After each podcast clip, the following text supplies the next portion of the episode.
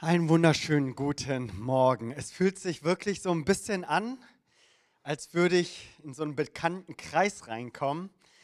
Und ich bin gerne hier in Kloppenburg. Es ist sehr, sehr schön. Es ist ein bisschen kälter hier im Norden, denn ich komme jetzt gerade aus Bonn angereist. Und ja, freue mich mit euch, dieses Thema mit euch zu teilen. Ähm, es sage euch ein bisschen, was der Hintergrund ist. Also, oder das werde ich als vorab nochmal so äh, noch rausgeben. Also ich bekomme keine Provision oder so. Ja? Nicht, dass ihr denkt so, dass ich dieses Thema mir jetzt auf die Fahne geschrieben habe, weil ich irgendwie ein paar Prozent davon bekomme. Ganz und gar nicht. Ich, ähm, mir, mir ist aufgefallen, das ist das dritte Mal, dass ich jetzt hier bin. Und bei den ersten zwei Malen habe ich nämlich tatsächlich ähm, dann auch festgestellt, dass Geld und Finanzen während des Gottesdienstes überhaupt kein Thema ist. Und ich, der ich ja Land auf, Land ab dann auch unterwegs bin, weiß, äh, dass ich da in unterschiedlichen Kulturen reinkomme, ob das jetzt Landeskirche ist, Freikirche ist, ob das eine Hauskirche oder eine Gemeindegründungsgeschichte. Und äh, jeder geht so ein bisschen auch eigen damit um. Ja? Und ich dachte so, dass das aber ein so zentrales Thema in der Bibel ist. Und ich ähm, habe mir das so auch zur Aufgabe gemacht. Bei den Jugendlichen habe ich immer über Sex gesprochen, immer auf, wenn ich auf Jugendkonferenzen unterwegs war, weil das immer so ein Thema ist, das ganz groß ist, aber ein Tabuthema in Kirchen war. Und die Welt aber kein Tabuthema daraus macht. Und äh, ich habe mir das auch so zur Aufgabe gemacht, dass wenn ich in Kirchen unterwegs bin, dass ich das mit reinnehme, nicht weil mir das wichtig ist, sondern weil das offensichtlich dem, unserem Herrn Jesus Christus wichtig ist. Und ich werde das so ein bisschen erklären, auch warum das Jesus wichtig ist. Ähm, aber ich glaube, dass das auch sehr zentral und sehr wichtig ist, dass ich auch als Bibellehrer, der ich unterwegs bin, auch eben auch darüber spreche. Ich weiß, dass es kein beliebtes Thema ist und ich hätte das Thema auch nicht gewählt, wenn ich mit einem Applaus irgendwie nach Hause gehen möchte. Aber ich habe es einfach gewählt, weil ich glaube, es wichtig ist, dass wir ganzheitlich gelehrt werden in der Bibel. Amen. Das ist doch, was wir wollen, oder? Und ich glaube, die anderen zwei Themen waren jetzt auch nicht so beliebt, die ich äh, schon gepredigt habe, aber gut, ähm, das ist gerade so mein Schicksal. Ich werde euch aber auch ein bisschen was aus meinem eigenen Leben erzählen, okay? Ich werde euch hier nicht irgendwas vom Pferd erzählen, sondern werde auch ein bisschen euch reinnehmen, mein eigenes Leben und wie ich und wie wir als Familie und als Ehepaar damit umgehen. Und das fällt mir auch nicht so leicht. Ja, so von wegen so, als würde es irgendwie um mich gehen, dass ich hier irgendwie angeben will oder sonst dergleichen. Ganz und gar nicht. Aber ich versuche dieses Thema so natürlich und so realitätsnah, aber eben biblisch fundiert uns heute mitzugeben. Das liebe Geld, so nenne ich das. So hört sich ja erstmal freundlich an. Ne? Ähm, über Geld spricht man ja eigentlich nicht, so sagt man das im Deutschen, ne? aber die Bibel spricht total viel darüber. Wir haben zum Beispiel 250 Verse über den Glauben. Ja? Ich gebe euch mal so ein Verhältnis.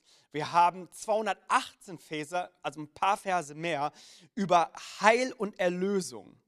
Und wir haben ganze 2084 Verse über Finanzen und Besitztum. Also das sollte uns was sagen. Und so, so, wenn ihr denkt, so, man hat mich hier reingeholt, um irgendwie hier die Gemeinde zu manipulieren oder sonst dergleichen, ich hoffe, dass das nicht der Fall ist. Da dürft ihr gerne auch nochmal am Ende des Tages Feedback geben. Aber ich glaube, dass das ein wichtiges Thema in der Bibel ist. Und wenn Statistiken und Excel-Tabellen so dein Freund ist, dann dürfen wir das nicht außer Acht lassen. Dass wir unser unser Glaubensleben bauen, aber so irgendwie all das mit Finanzen und Besitztum so außen vor lassen, das geht nicht. Also Jesus spricht viel über Geld und Besitztum. Und er spricht viel darüber, nicht weil ihm Geld wichtig ist, sondern weil er weiß, wie wichtig das dem Menschen ist. Er weiß, wie viel das dem Menschen bedeutet. Und wir haben das aus der Bergpredigt, Stichwort Bergpredigt, ich weiß nicht, ob ihr das, euch das an das letzte Mal erinnert, aber da gibt es so einen Bibelvers, wo es heißt, dass da, wo dein Schatz ist, da ist auch dein Herz. Schon mal gehört? Da, wo dein Schatz ist, da ist auch dein Herz. Wisst ihr, was Christen oft daraus machen? Genau umgekehrt. Da, wo dein Herz ist, da ist auch dein Schatz. Aber das stimmt nicht. Das ist eine Illusion. Wir denken uns das manchmal, oh Gott, ich liebe dich, ja? Und dann ist in unserem Kopf, dann ist da automatisch auch mein Schatz. Aber Jesus sagt, es ist umgekehrt. Da, wo dein Schatz ist, da ist auch dein Herz. Also da, wo dein Herz ist, in anderen Worten, lässt sich messen. Es ist messbar. Da geht es nicht so sehr darum, wie du ein, ein, ein, ein Worship-Song trällern kannst und den raussingen kannst und heiser dabei werden kannst, sondern das ist messbar, wo dein Herz ist. Und zwar da, wo dein Schatz ist. Luther, so wie er auch nun mal drauf war, der sagte so ganz plump so darüber, dass da, wo dein Herz, da, wo, woran du dein Herz hängst, das ist dein Gott. Okay, das so mal zur Einleitung. Ja. Seid ihr bereit? Ja, seid ihr bereit? Soll, soll ich uns den Bibeltext vorlesen? Geht's noch? Okay, ey, nur, noch, nur noch eine halbe Stunde. Ja. oh Herr. Jesus, ich bete, dass du uns hilfst heute Morgen. Jesus, da wo die Welt kein Blatt vor den Mund nimmt und Kapitalismus pur, Geiz ist geil und Black Friday das wirklich so raushaut ohne Hemmungen, Jesus, bete ich, Herr, dass du uns heute Morgen lehrst, ein gesundes biblisches Verhältnis zu Finanzen und Besitztum zu bekommen, Herr. Jesus, ich bete, Herr, dass das nicht komisch ist heute Morgen, sondern ich bete, dass du zu uns heute sprichst, dein Wort und was das mit unserer Jesus-Nachfolge zu tun hat. In deinem Namen habe ich gebetet. Amen. In Matthäus Kapitel 6, Vers 19, das, das ist so der Kontext, in dem ich gerade diesen Vers auch zitiert habe. Da, wo dein Schatz ist, da ist auch dein Herz. Das finden wir in Matthäus Kapitel 6, mitten in der Bergpredigt. Verse 19, 20 und ich äh, nehme da mal ein paar Verse. Ihr sollt euch nicht Schätze sammeln auf Erden, wo Motten und Rost sie fressen und wo Diebe einbrechen und stehlen. Sammelt euch aber Schätze im Himmel, wo weder Motten noch Rost sie fressen, wo Diebe nicht einbrechen und stehlen. Denn wo dein Schatz ist, da ist auch dein Herz. Also das ist so der Kontext. So wisset um diese Perspektive, dass das Leben, was wir hier auf Erden haben, begrenzt ist. Es ist begrenzt. So begrenzt, dass Christus wiederkommt oder so, dass wir vorher vor unserem Herrn treten werden. Habe gestern Abend eine Nachricht erhalten, dass jemand im, Le im Sterben liegt und ich werde nach diesem Gottesdienst noch die letzte Beichte noch abnehmen. Aber das hat mir nochmal so vor Augen geführt, dass das Leben hier auf Erden endlich ist. Aber es wartet eine Welt auf uns, die unendlich ist. Und deswegen glaube ich, sitzen die meisten auch hier, weil wir an irgendeinem Punkt unseres Lebens gesagt haben, es gibt nichts Besseres, als das Leben mit Gott zu leben. Niemand, niemand, auch nicht hier die absoluten Streber in Kloppenburg, niemand kann zwei Herren dienen geht es weiter im Vers 24. Entweder er wird den einen hassen oder, oder und den anderen lieben. Entschuldigung, ich werde nochmal lesen. Entweder er wird den einen hassen und den anderen lieben oder er wird an dem einen hängen und an den anderen verachten. Ihr könnt nicht Gott dienen und dem Mammon. Und dem Mammon werde ich gleich nochmal was sagen. Darum sage ich euch, sorgt euch nicht um euer Leben, was ihr essen und trinken werdet. Auch nicht um euren Leib, was ihr anziehen werdet. Ist nicht das Leben mehr als die Nahrung der Leib mehr als die Kleidung? Seht die Vögel unter dem Himmel an. Sie säen nicht, sie ernten nicht, sie sammeln nicht in Scheunen und euer himmlischer Vater ernährt sie doch. Seid ihr denn nicht viel kostbarer als sie? Also bevor ich einsteige und du vielleicht den Gottesdienst vorher verlassen musst, ist das, was ich dir mitgeben möchte und was du in deinem Herzen tragen darfst. Gott möchte dein himmlischer Versorger sein. So, das ist so der Kontext, in dem Matthäus 6 steht. Gott möchte dein himmlischer Vater sein, der dich auch entsprechend versorgt, der sich um dich kümmert, der, der, der sagt, dass, dass du ihm wichtig bist. Und und ich glaube, dass Gott der Schöpfer von Himmel und Erde, dass er dein Vater sein möchte und selbstverständlich somit auch dein Versorger. Er ist nämlich ein Versorger seiner Kinder. Das liegt in seiner Natur. Und ich habe so diesen Eindruck, dass wir in Bezug auf unsere Rettung, unsere Erlösung, auf das ewige Leben Gott vertrauen, aber wenn es um unseren Geldbeutel geht, denken, Gott, das ist aber Privatsache. Ist das nicht interessant? Wir vertrauen Gott darauf, dass wir in Ewigkeit mit ihm leben werden, vertrauen unser Leben ihm an, aber dann, wenn es um Euros geht oder um eine Währung geht, äh, die in dieser Weltzeit zählt, dann ist es nicht mehr so, dass wir denken, dass Gott dort hineinsprechen darf. Mein Titel lautet ja das liebe Geld, ja? aber ich dachte mir so, lasst mich doch erstmal über das nicht so liebe Geld sprechen, und zwar über den Mammon. Der Mammon, das ist so, dass ähm, es immer wieder so Begriffe in der Bibel gibt, wie zum Beispiel Abba, Abba Vater oder eben der Mammon, die nicht übersetzt wurden. Man hat einfach das aramäische Wort so stehen gelassen, weil die gesagt haben, es gibt kein adäquates Wort dafür, dass das beschreibt in unsere Zeit, in unsere Kultur, was es damals bedeutete. Aber Vater ist, man kann es ein bisschen aus, diesem, aus dieser Papa-Übersetzung dann auch nehmen. Ja, das ist so die innigste Beziehung zwischen, einem, äh, zwischen Menschen. Okay? Und der Mammon, das ist so ein Begriff, das äh, so beschreibt ähm, in diesem Aramäischen, das so übersetzt werden könnte, wie zum Beispiel auch Geld oder Besitztum. Das Problem an der ganzen Geschichte, und deswegen hat man den Begriff Mammon wahrscheinlich gelassen, ist, weil es nämlich nicht neutral steht. So Geld kann neutral sein, werde ich gleich nochmal drauf eingehen. Aber hier der Mammon funktioniert nicht so. Der Mammon hat nämlich eine Macht. Es hat eine Macht über den Menschen. Und nicht zufällig ist auch der Mammon eine altägyptische Gottheit. Es hat eine Macht. Ja, ich kann dem Geld eine so große Wertigkeit geben, dass es eine Gottheit auch ähnelt. Und dann nennen wir es eben auch Mammon. Der Mammon kann nicht zu jemandem machen, der du nicht sein willst. Der Mammon kann dich dazu bringen, etwas zu tun, was du nicht tun möchtest.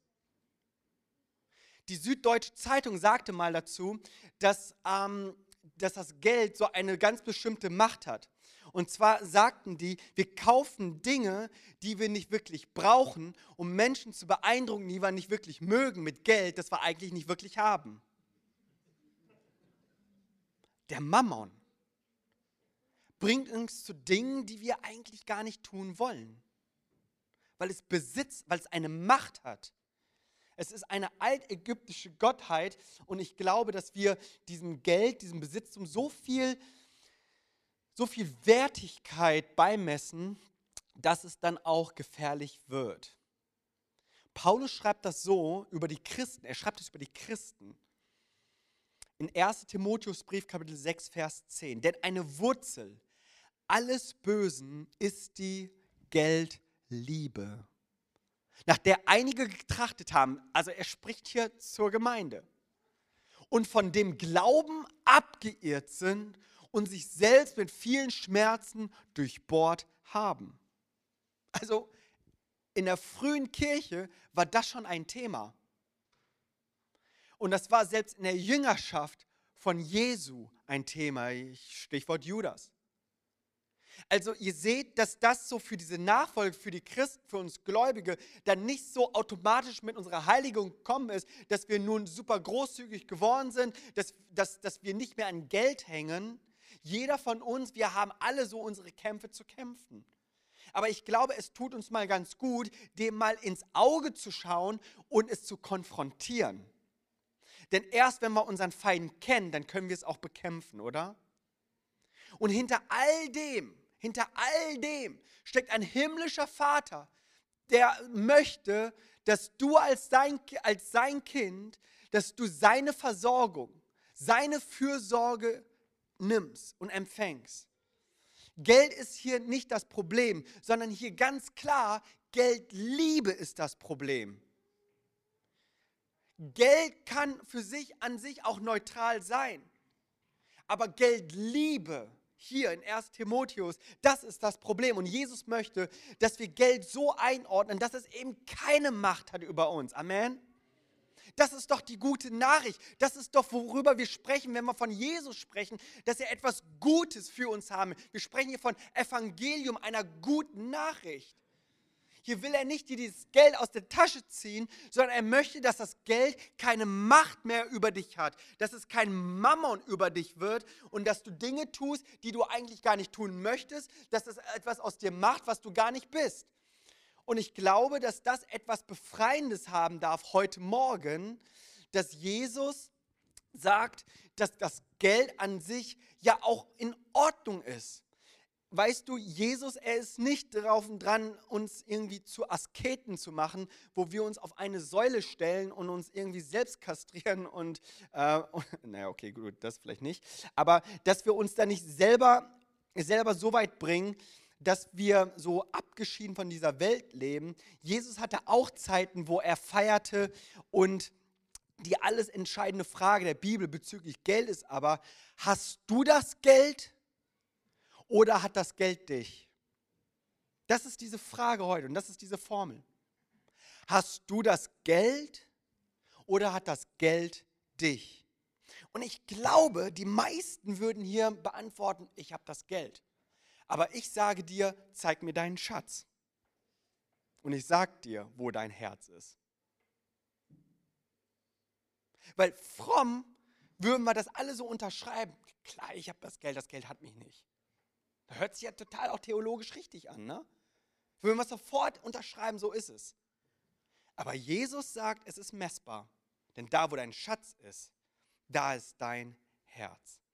Und wisst ihr, in den letzten Versen von Kapitel 6 des Matthäusevangeliums, da, das ist so der Klassiker, den kennen ja auch alle, ne? so wenn wir von der Bergpredigt sprechen, so die Seligpreisung kriegen wir nicht auf die Reihe und dann ähm, gehen wir so weiter mit, mit, mit, äh, mit Geld und dem Mammon, da überlesen wir auch ganz schnell, aber dann kommt Vers 33, trachtet zuerst nach seiner Gerechtigkeit und äh, nach seinem Willen, nach, äh, trachtet zuerst nach seiner Gerechtigkeit, nach dem Reich Gottes, nach seiner Gerechtigkeit und alles andere wird euch zufallen. Ja? So, das ist so der Klassiker, den lieben wir. Aber weißt du, was das bedeutet? Dass wir sagen, Gott, ich möchte in Bezug nicht nur auf Geld, ja, im Englischen funktioniert das total gut. Da geht es nämlich um, ja, da, da geht es um die drei Ts, wo wir auch unsere Zeit geben, Time, ja, wo wir unser Treasures geben, also unser Geld und unsere Talents, ja, Talente. Das wollen wir Gott geben und nicht unseren Rest, sondern das Beste. So würde ich jetzt auf Englisch predigen, ich sage dir, das wird total runtergehen wie Öl, ja. So, give God your best and not your rest. Ja, und Halleluja, ja. Aber im Deutschen, da stolperst du dreimal drüber mit drei Kommas. Aber verstehst du, ich, ich glaube, ihr versteht meinen Punkt. Es geht darum, dass wir sagen, Gott, ich möchte dir das Erste geben, das Beste geben. Ich will nicht am Ende des Monats gucken, wie viel Zeit ich noch habe, wie viel Kraft und Ressourcen ich noch habe, wie viel Finanzen ich habe und so, Gott, hier, mein letztes Opfer. Sondern ich glaube, das Ganze darf eine gesunde Spiritualität bekommen, auch für uns, Verhältnis, dass wir sagen, Gott, ich gebe dir mein erstes und mein Bestes. Gib dem Mammon in deinem Leben die rote Karte. Gib ihm die rote Karte. Einige sagen ja auch, gib dieser WM die rote Karte, aber ein ganz anderes Thema, ne? okay, keine Sorge, Michael, ich werde nicht darüber sprechen. So. Also gib dem Mammon, aber das, das aber jetzt total im Ernst, gib dem Mammon die rote Karte. Und ich glaube, wenn du ein Kind Gottes bist, wenn du übrigens jetzt zu Besuch bist und das ist ein erster Gottesdienst und du denkst, ah, typisch Kirche, die reden jeden Sonntag über Finanzen, ne? dann sei ganz entspannt. Ich spreche hier heute zur Herde, ja? für die, die ihr Leben Jesus anvertraut haben, aber noch nicht ihren Geldbeutel. Und ich, ich glaube, dass wir aber in diesem Zusammenhang Gott auch wieder ganz neu als Kinder Gottes vertrauen dürfen, dass Jesus unser Leben hat, inklusive unseres Geldes. Ja, die Stimmen dieser Welt von Kapitalismus und Konsum, die sind extrem laut und Black Friday lässt grüßen. Aber das Trachten, Fokus, Fokus, diese Welt loslassen und in das Reich Gottes investieren, in das Reich Gottes investieren, das wäre mal so ein Black Sunday nächste Woche, oder? Nach Black Friday machen wir Black Sunday. Wir investieren so richtig in das Reich Gottes. Halleluja, Bruder. Preach it. Genau das wollen wir hören.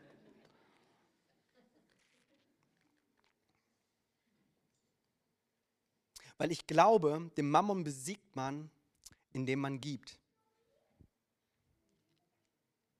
Den Mammon besiegt man, indem man gibt. Amen, Bruder.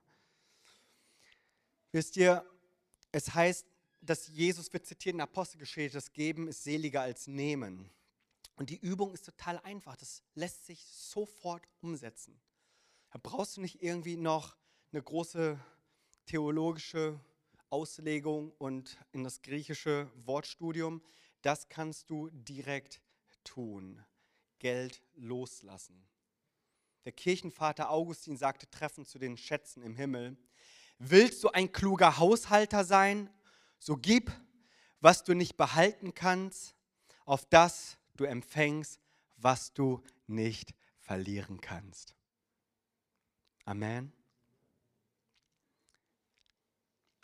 Wisst ihr, und über diesen Bibelvers, über den wir sprechen in Matthäus Kapitel 6, das steht ja inmitten der Bergpredigt. Und ich werde es nicht wiederholen, aber ich habe das letzte Mal, als ich da war, habe ich über die Bergpredigt uns so einen Überblick gegeben und gesagt, dass diese Bergpredigt das ABC des christlichen Lebensstils ist. Dass das die Vorgaben Jesu sind, um ihm nachzufolgen.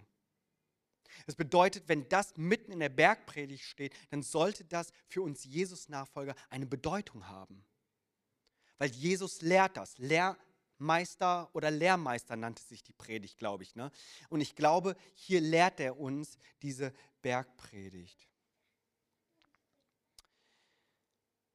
Weißt du, ich glaube, dass das so ein Thema ist, das für uns persönlich gilt. Aber ich glaube, dass das uns als Kollektiv auch gilt, als Gemeinde gilt. Dass das nicht nur ein Anspruch des äh, äh, Individuums ist, sondern auch ein Anspruch für uns als Kirche ist. Für euch als Gemeinde ist. Wie ihr mit Gemeinde umgeht. Und ich verspreche euch, ich habe ich hab den Kontostand nicht gesehen. Ich habe keine Einnahmen und Ausgaben, nichts dergleichen. Ich habe noch nicht mal danach gefragt, wie es denn so finanziell läuft. Ich, ich weiß es schlicht und einfach nicht. Aber ich weiß, dass viel zu wenig biblisch darüber gelehrt wird. Und ich glaube aber, dass das ein Punkt ist, den wir für uns und für uns als Gemeinde und Gemeindeleitung möchte ich euch auch herausfordern, dass das, was wir predigen, das, was wir lehren, das, was in der Bibel steht, auch für uns als Gemeinde gilt. Dass wir als Kollektiv unterwegs sind und sagen, ich möchte es lernen oder wir möchten es lernen, als Gemeinde auch auf den Prinzipien der Bibel bezüglich Finanzen zu leben ich als Prediger selbst, in Jakobus 1, wisst ihr, was es heißt? Ich, ich lehre das, ich predige das in diesem Bewusstsein. Werdet nicht in großer Zahl Lehrer, heißt es hier, meine Brüder, da ihr wisst, dass wir ein strengeres Urteil empfangen werden. Denkt ihr, mir fällt das leicht, das heute hier zu predigen? Also mir ist das total bewusst, dass ich, der ich das lehre, ein strengeres Urteil erhalten werde. Das heißt, wir haben hier nicht nur gut reden, die mit dem Mikrofon, sondern wir stellen uns selber unter diesem Anspruch, der hier steht, aber auch unter dem Segen. Ich glaube, dass das etwas ist und deswegen ist das für mich etwas Befreiendes, auch immer wieder darüber zu sprechen, weil ich weiß, dass Geld keine Macht über mein Leben bekommen darf. Und ich habe euch eingangs gesagt, dass ich euch so ein bisschen mit reinnehme in, in dem, wie, wie wir damit umgehen. Und ich werde das nicht zu allumfassend machen, aber ich werde da auch gar nicht drauf eingehen. Aber ich glaube, dass der Zehnte ein ganz, ganz großes Thema sein sollte in der Gemeinde. Und ich kriege immer wieder E-Mails, nachdem ich das sage, die sagen, aber nee, nee, nee, Neues Testament und keins und Jesus ne, und so weiter. Wisst ihr, der Zehnte, der wurde uns im Alten Testament natürlich auch befohlen. Und ich weiß um den, um den neuen Bund, den in Jesus Christus haben und in Freiheit sind wir berufen und so. Aber wisst ihr, dass Abraham, ich glaube, das ist 1. Mose 17, das habe ich neulich erst gelesen, ganz zufällig, dass er seinen Zehnten gab, bevor das in einem Gebot verfasst wurde? Das bedeutet, hier war eine Herzenshaltung, die uns gezeigt wird. Und im Übrigen im Neuen Testament heißt es auch so, wir sollen das eine tun, das andere nicht lassen. Ja, da streiten die sich nämlich auch so. Das bedeutet schon, äh, das ist kein Entweder-Oder, es ist ein sowohl als auch. Und ich glaube, dass das eine extrem gute Übung ist und ein himmlisches Prinzip ist. Weil hier geht es nämlich nicht um eine Summe, weil das wäre ziemlich unfair, weil im, in Bezug auf einer Zahl ist das für den einen viel und für den anderen wenig, aber 10% ist für alle gleich. Aber das ist dieses Loslassen. Und meine Frau und ich, für uns ist es seit Jahrzehnten überhaupt kein Thema. Wir denken noch nicht mal drüber nach, das geht automatisch. Weil wir nämlich gesagt haben, wir leben lieber mit 90 Prozent, die gesegnet sind, als 100 Prozent, die nicht gesegnet sind. Und das ist etwas, wo wir eine, eine, das ist mit so die leichteste Übung, würde ich sagen, um ganz konkret das zu machen und loszulassen. Ich glaube, darüber hinaus ist uns das wichtig, dass wir echte Opfer bringen, ein großzügiges Opfer bringen. Ähm, werde ich nicht so viel drüber sagen, aber ich, ich, äh, ich, möchte, ich möchte aber mit euch so ein, ein, ein Zeugnis oder nochmal was mit euch teilen, was das letzte Mal bei mir passiert ist, als ich über dieses Thema sprach, oder das vorletzte Mal. Und ich wusste, ich werde über dieses Thema sprechen und habe das über die Woche aber dann so aus dem Blick verloren. Und dann hieß es, okay, ähm, das haben wir mal früher gemacht, jetzt gar nicht mehr so sehr, aber wir haben gesagt, komm, einmal im Jahr gehen wir einkaufen. Ne? Wir gehen nicht irgendwie random und irgendwie per Mausklick, sondern einmal im Jahr, dann gehen wir irgendwie so ein Outlet und dann gehen wir einkaufen und dann decken wir uns ein. So. Und ich kann mich erinnern, wir sind hingefahren, wir hatten eine super Zeit, ja, so im Outlet und super die Schnäppchenjäger ne, und so weiter und äh, waren wir so unterwegs und dann fahren wir nach Hause und das waren irgendwie zwei Stunden, wie wir nach Hause gefahren sind. Und ich hatte den Eindruck, Gott spricht zu mir. Und zwar hatte er ähm, zu mir gesprochen, dass Gott zu mir sagte, Jimmy, einkaufen ist voll in Ordnung. Ja, das will ich euch auch sagen. Voll in Ordnung. Aber er hat gesagt so, Jimmy, ich prüfe aber dein Herz. Er hat gesagt so, das, was du heute ausgegeben hast, bist du bereit, das zehnfach zu spenden? Und ich dachte so, wenn ich Auto fahre, hättest du mir das nicht vorher sagen können. Ja? Ich meine, das hätte einen riesen Unterschied gemacht. Ich meine, das ist schlechtes Timing. Ja? Richtig schlechtes Timing. Aber ich wusste, dass Gott mein Herz prüft. Und ich sage das hier nicht, um irgendwie toll dazustehen. Ich versuche irgendwie so da transparent das mit euch zu teilen, so gut es geht. Aber gesagt, getan. Und wisst ihr was, es war gar nicht so schlimm. Und wisst ihr was, jetzt rückblickend, so fehlt mir das auch noch nicht mal. Aber ich weiß, dass ich es üben durfte, immer wieder loszulassen. Dass Geld keine Macht über mich hat. Dass das nicht zu einem Mammon wird. Dass ich weiß ganz genau, dass das Geld mein Diener ist und nicht mein Herr ist dass es mir dient. Aber es soll nicht über mich herrschen. Und ich glaube, das ist etwas, wo wir ganz neu hineinkommen dürfen und es ist eine Verheißung. Es ist eine Verheißung. Dass wer sät, wird auch das ernten. 30, 60, 100-fach. In unserem Vers 6,33 trat zu einem Reich Gottes nach seiner Gerechtigkeit. Alles andere wird euch zufallen. Und ich glaube, dass wir wieder ganz neu auf Gott vertrauen dürfen. Ob viel oder wenig. Ich glaube, dass das etwas sein darf. Und ich würde mir wünschen, das ist, das ist kein, kein, kein, kein Befehl und kein Auftrag an die Gemeindeleitung, aber ich würde mir wünschen, dass zumindest Finanzen einen Platz in diesem Gottesdienst bekommt, regelmäßig. Nicht mit einem Gastprediger, der immer über Geld predigt, aber, aber lasst uns doch wieder eine Spende einsammeln, Kollekte einsammeln oder, oder wie nennt man das hier, Opfer einsammeln oder so. Ich glaube, dass das eine Kultur ist, die wir leben dürfen. Und ich habe junge Pastoren immer wieder gewarnt. Und ich habe ihnen gesagt, wenn wir das nicht lehren und auch das nicht kultivieren im Gottesdienst, dann berauben wir die Menschen um des Segens willen. Es geht ja um Segen. Es geht doch darum, diesen, diesen geistlichen und diesen göttlichen Fluss, den Gott uns hier gegeben hat, von Saat und Ernte mitzuerleben. Und Gott als unseren Versorger auch kennenzulernen, als unseren himmlischen Vater.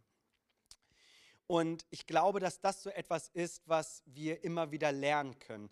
Ähm, über sowas hinaus, wie jetzt, was ich jetzt gerade gesagt habe mit, mit dem Zehn und so. Ein, ein kurzes Beispiel, das, das bringe ich eigentlich gar nicht mehr, aber das ist äh, während der Covid-Zeit äh, war ja Lockdown und so ist unser Urlaub, in, unser Familienurlaub in Griechenland dann ja auch ausgefallen. Das war auch so ein Moment, wo wir geglaubt haben, so, okay, pass auf, verzichte einfach darauf, auf deinen Urlaub, den konnten wir ja eh nicht, aber das, was wir erstattet bekommen haben, was 100 Prozent war, das haben wir dann direkt auch weitergeleitet und gespendet. Ich glaube, es gibt immer so Situationen, wo wir, wo wir offen dafür auch nochmal sein können.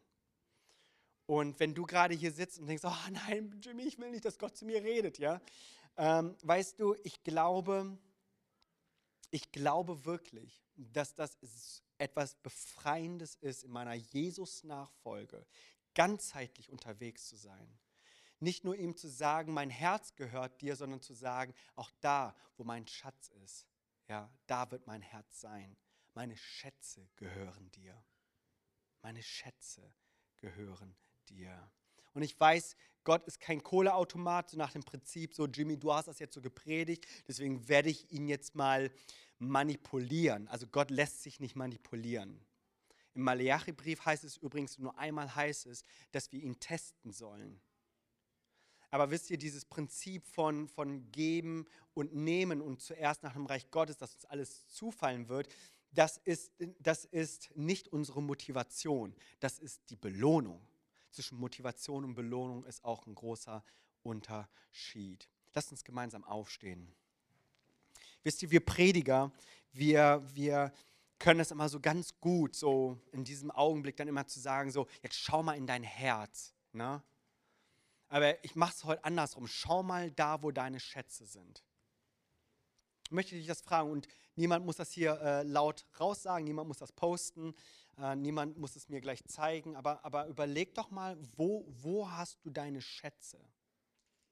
Und ich glaube, hier auch darfst du es ehrlich beantworten. Ich glaube, hier geht es nur um Ehrlichkeit. Dass sie sagen, okay, so sieht es aus und ich bin ein Kind Gottes und ich weiß, dass das einen Stellenwert in der Bibel hat, der nicht so gering ist. Aber Jesus darüber viel sprach, weil er wusste, was Geld mit dem Menschen macht.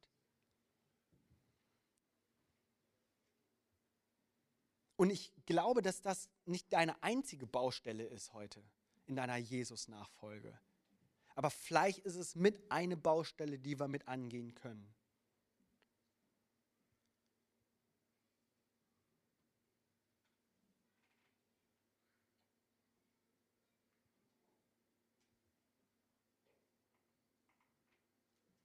Ich glaube, dass es Menschen hier auch gerade gibt oder einen Menschen, der vielleicht sogar in finanzielle, existenzielle Not steckt.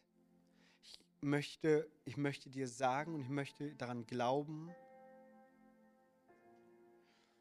dass Jesus dein Versorger ist.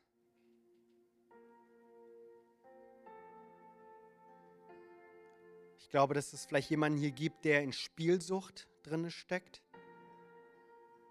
Ich glaube, dass da Gott auch dich befreien möchte von, dich freisetzen will. Ich glaube, dass es Menschen hier gibt, wo du, wo du ein Reich hier auf Erden baust, wo du ganz genau weißt, dass das alles vergehen wird. Korintherbrief 3, da heißt es, glaube ich, Holz, Heu, Stroh wird, wird vergehen, wenn das Feuer kommt. Und der Belohner wird kommen, um zu sehen, was übrig bleibt. Es ist kein Aufruf, als Asket zu leben, uns nichts mehr zu gönnen oder so, ganz und gar nicht. Ich glaube, Gott ist ein Gott, der freut sich zu segnen im Überfluss, im Überfluss. Über Bitten und Erdenken, über unseren guten Willen hinaus. Ich glaube, wir dürfen kommen und empfangen nach dem Reichtum seiner Herrlichkeit. Epheser 1.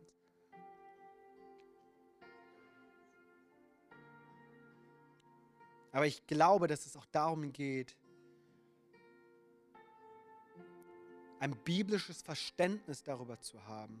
Und das, was wir vielleicht bisher so ausgeklammert haben, vielleicht sogar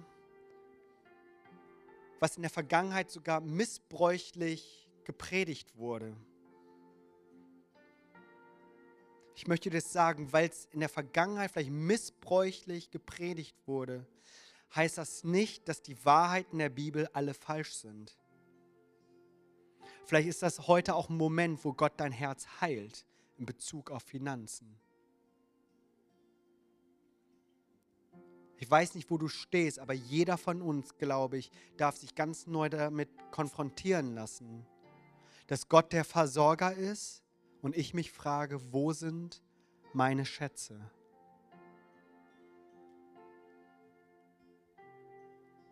Jesus, und das bete ich für diese Kirche auch als Hoffnung, Herr,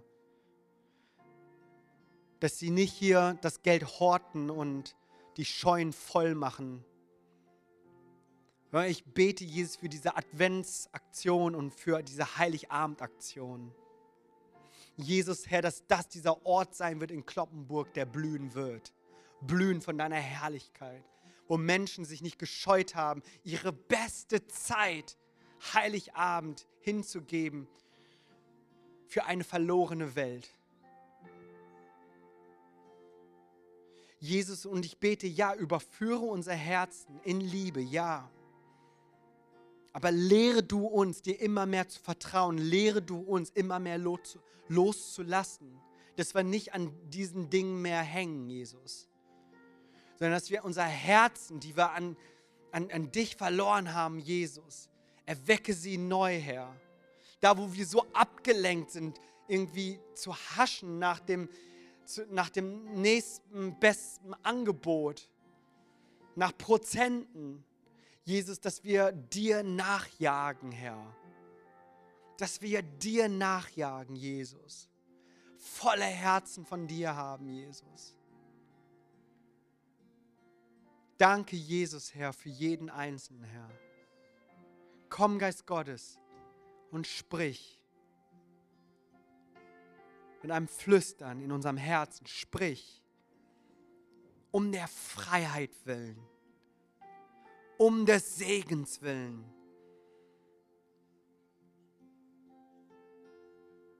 Und wenn du Jesus nicht kennst und denkst, dass du den falschen Gottesdienst erwischt hast, möchte ich dir sagen, Gott ist ein großer Gott. Er ist ein großzügiger Gott. Er ist derjenige, der seinen Sohn gab, seinen einzig geborenen Sohn gab. Er gab sein Bestes, sein Wertvollstes. Jesus Christus verließ den Himmel, wurde Mensch, geboren einer Krippe für dich, um am Kreuz zu sterben. Er gab sein Leben für dich. Ich segne dich mit Jesus. Danke, Vater. Danke, Jesus. Dir sei alle Ehre, Vater. Dir gebührt alle Ehre, Jesus. Danke, Jesus.